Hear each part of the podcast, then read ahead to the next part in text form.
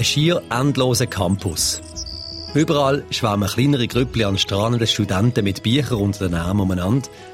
Auf dem Footballfeld gibt das Team gerade alles, angespornt von den Cheerleader und ihrer tollen Choreografie. Das, das ist das Leben so an den Universitäten in den USA. Also, wenn man so zumindest der unzähligen College-Szene aus Hollywood-Filmen will glauben.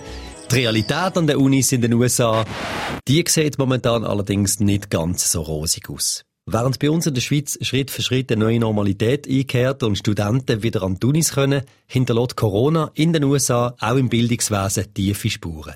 Wieso viele amerikanische Studenten im Herbst gar nicht zurück an die Unis gehen und wer sich kann leisten einen College-Tennisplatz nach einem benannt zu bekommen, das klären wir hier in diesem frischen Podcast. SRF Global.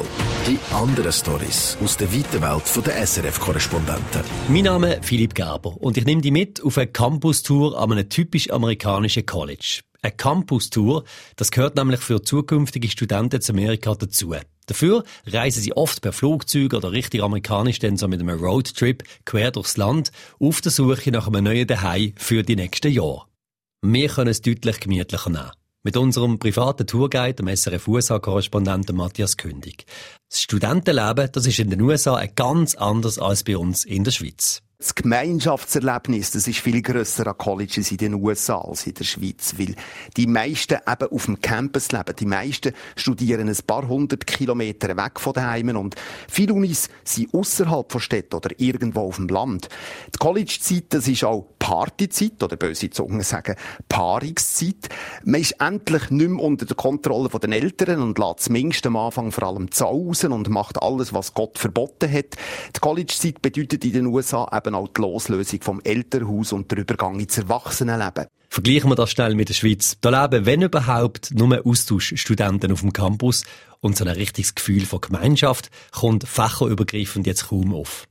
Anders ist in Amerika aber nicht nur das, was außerhalb vom Vorlesungssaal passiert, sondern auch, was auf dem Lehrplan steht. Wir denken, wenn wir von Unis reden, ja meistens an ein JUS, ein Medizin oder ein Geschichtsstudium. Aber in den USA fängt das College ja schon mit 18 an und Berufslehre wie in der Schweiz gibt's nicht in den USA.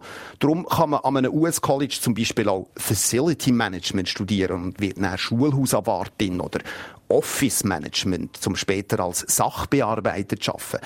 Viele US-Colleges sind mehr eine Art Berufsschulen, außer dass viele nach dem Abschluss dann doch noch nicht richtig fit sind für das Berufsleben, weil sie eben nur in die Schule sind gegangen. Weiter geht's auf unserer Campus-Tour. Nächster Stopp, das Footballfeld gerade am uni-eigenen Fitnesscenter und der Poollandschaft, inklusive 50 Meter Schwimmbecken und diverse Sprungbrett. So an einem heissen Sommertag sicher kein schlechter Ort, um zwischen Vorlesungen und Briefungsstress noch einen kurzen Moment ein bisschen entspannen. Allgemein fällt auf, so ein grosser amerikanischer Campus, der funktioniert ein bisschen wie eine kleine Stadt und hat alles, was man sich so als Studie auch wünschen kann. Nur, wie hoch sind da eigentlich die Studiengebühren? An einer privaten Uni bzw. einem privaten College in den USA zahlt man für ein vierjähriges Bachelorstudium heute bis zu einer Viertelmillion Franken.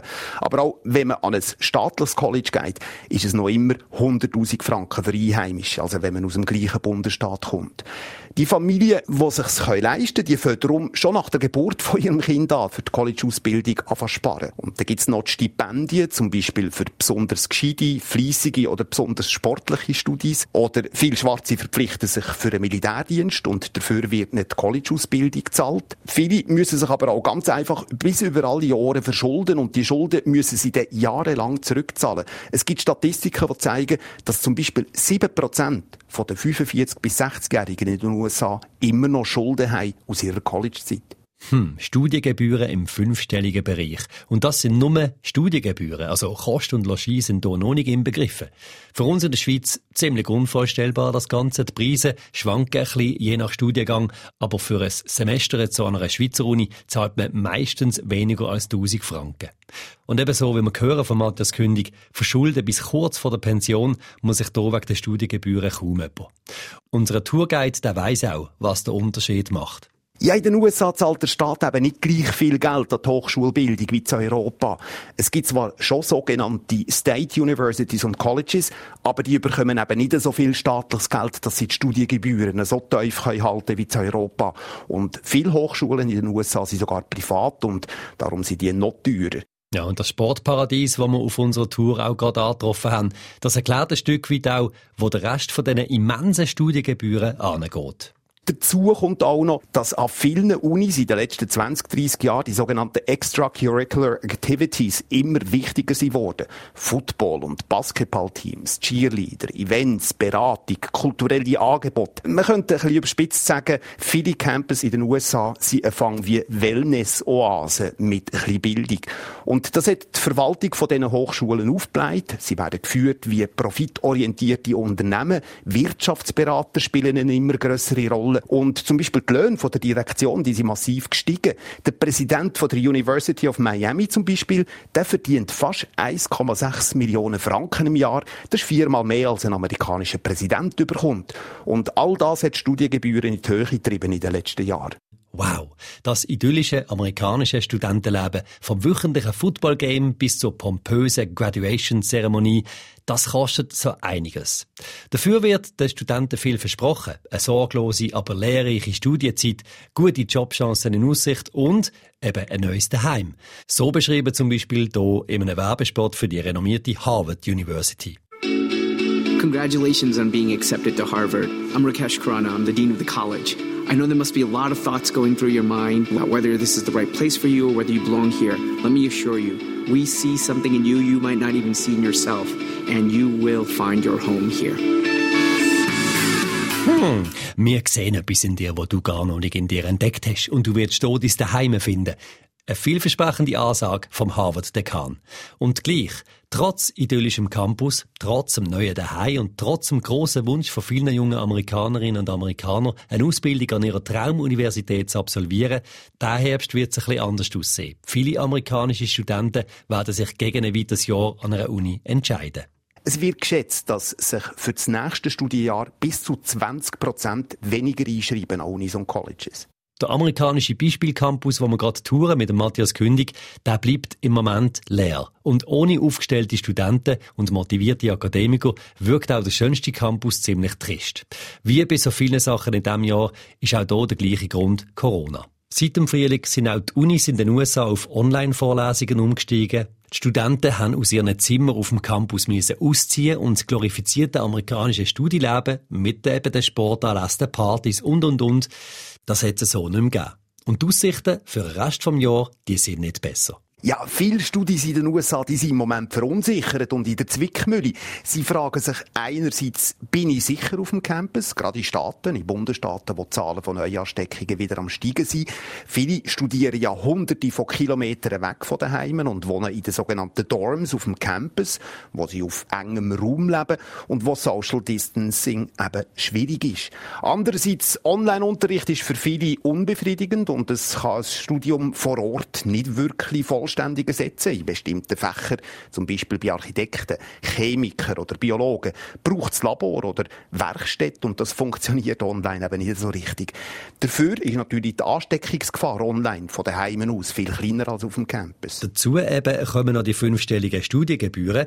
Wirklich leisten können sich das eben die wenigsten. Und wenn das Unileben nur aus Online-Kurs besteht, ja, dann stellt sich äh, bei vielen die Frage, ob sich der Preis überhaupt lohnt. Darum setzen jetzt viele Studenten ein Jahr aus, machen statt dem Studium ein Praktikum oder verdienen ein bisschen Geld, was sie dann auf die Seite können und hoffen darauf, dass sich nächstes Jahr der College-Alltag wieder normalisiert. Hm. Ziemlich düstere Aussichten für Studenten also, aber für die Institutionen selber sieht es nicht besser aus. Wenn Studenten natürlich sich nicht einschreiben für ein weiteres Semester, dann fehlt bei ihnen Geld in der Kasse viele kleinere private Unis, die finanzieren sich vor allem über die Studiengebühren. Die machen zum Teil bis zu 70 Prozent den Einnahmen aus. Und wenn weniger Studis sich einschreiben, dann sinken die Einnahmen, aber die Kosten bleiben gleich. Und dazu kommt, dass ein paar Studis sogar vor Gericht geklagt haben und verlangen, dass die Unis und Colleges einen Teil der Gebühren vom letzten Semester zurückzahlen, weil es eben nur Online-Vorlesungen gegeben hat. Wenn die Klagen erfolgreich sind und die Hochschulen Geld müssen zurückzahlen, dann werden ihre finanziellen Probleme noch grösser. Unser Campus, wo wir gerade ist nicht auf dem Gelände von einer Elite-Uni wie Harvard oder Yale.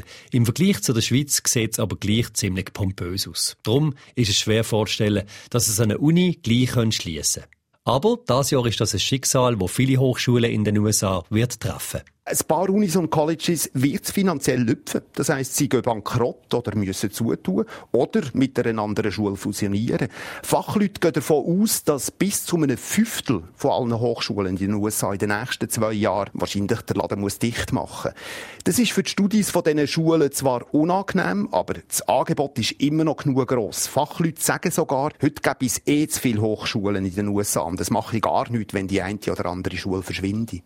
Hunderte von Universitäten, die 2020 könnten schließen. In den USA ein einigermaßen kleiner Verlust, wieder so ein Unterschied zu unserem Hochschulsystem. In der Schweiz wäre das ja schlicht unvorstellbar. Die Stimmung hat sich also ein bisschen geändert hier auf unserer Campus-Tour. Das Footballfeld, das vor ein paar Minuten noch so eindrücklich ausgesehen hat, steht jetzt symbolisch für die immensen Studiengebühren. Die ruhige Atmosphäre auf dem Gelände erinnert daran, dass hier jetzt eigentlich ein Haufen Studis umschwirren sollten. Und es zeigt sich dass auch das College hier wahrscheinlich gleich wird zugehen. Corona-bedingt. Auf dem Weg zurück durch den Campus, vorbei an allen Dorms und den Fakultätsgebäuden, machen wir mit dem Matthias Kündig noch einen kleinen gedanklichen Abstecher zu den Unis, wo es ein bisschen besser geht. Die Ivy League Universitäten. Das sind die acht Elite-Unis in den USA. Die, die besonders hoch angesehen sind und auf dem Lebenslauf so den besten Eindruck machen. Also Harvard, Yale, Princeton. Wie geht's denen eigentlich in der Corona-Krise?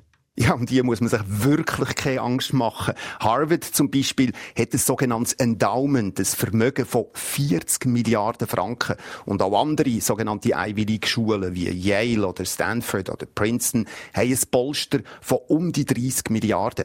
Das stammt vor allem aus Spenden, zum Beispiel von ehemaligen Studentinnen und Studenten, die erfolgreich und vor allem reich sind und ihrer ehemaligen Uni Geld spenden oder auch vererben. Und das ist auch die Möglichkeit, sich quasi ein Denkmal zu setzen an seiner Uni, indem man ein paar Millionen spendet, zum Beispiel für eine neue Turnhalle, wo dann der Name vom Spender oder der Spenderin trägt. Ja, so an der ehemaligen Universität einen riesen Scheck überreichen, das können zurückgeben, weil man nach der Uni so eine erfolgreiche und wohlverdienende Karriere angelegt hat und schlussendlich so einen Sportplatz dann vielleicht nach einem benannt wird. Ja, solche Gedanken sind jetzt gerade ziemlich weit entfernt für die Mehrheit der Studenten in den USA. Corona bringt auch ihnen viel Unsicherheit. Im Hinterkopf bleibt aber der Traum, dass das nächste Jahr dann vielleicht wieder alles besser ist und alles so wie früher. Studieleben, wieder wie aus dem Hollywood-Film, mit strahlenden Gesichtern auf dem Campus, Cheerleader auf dem Footballfeld und der ein oder andere Party.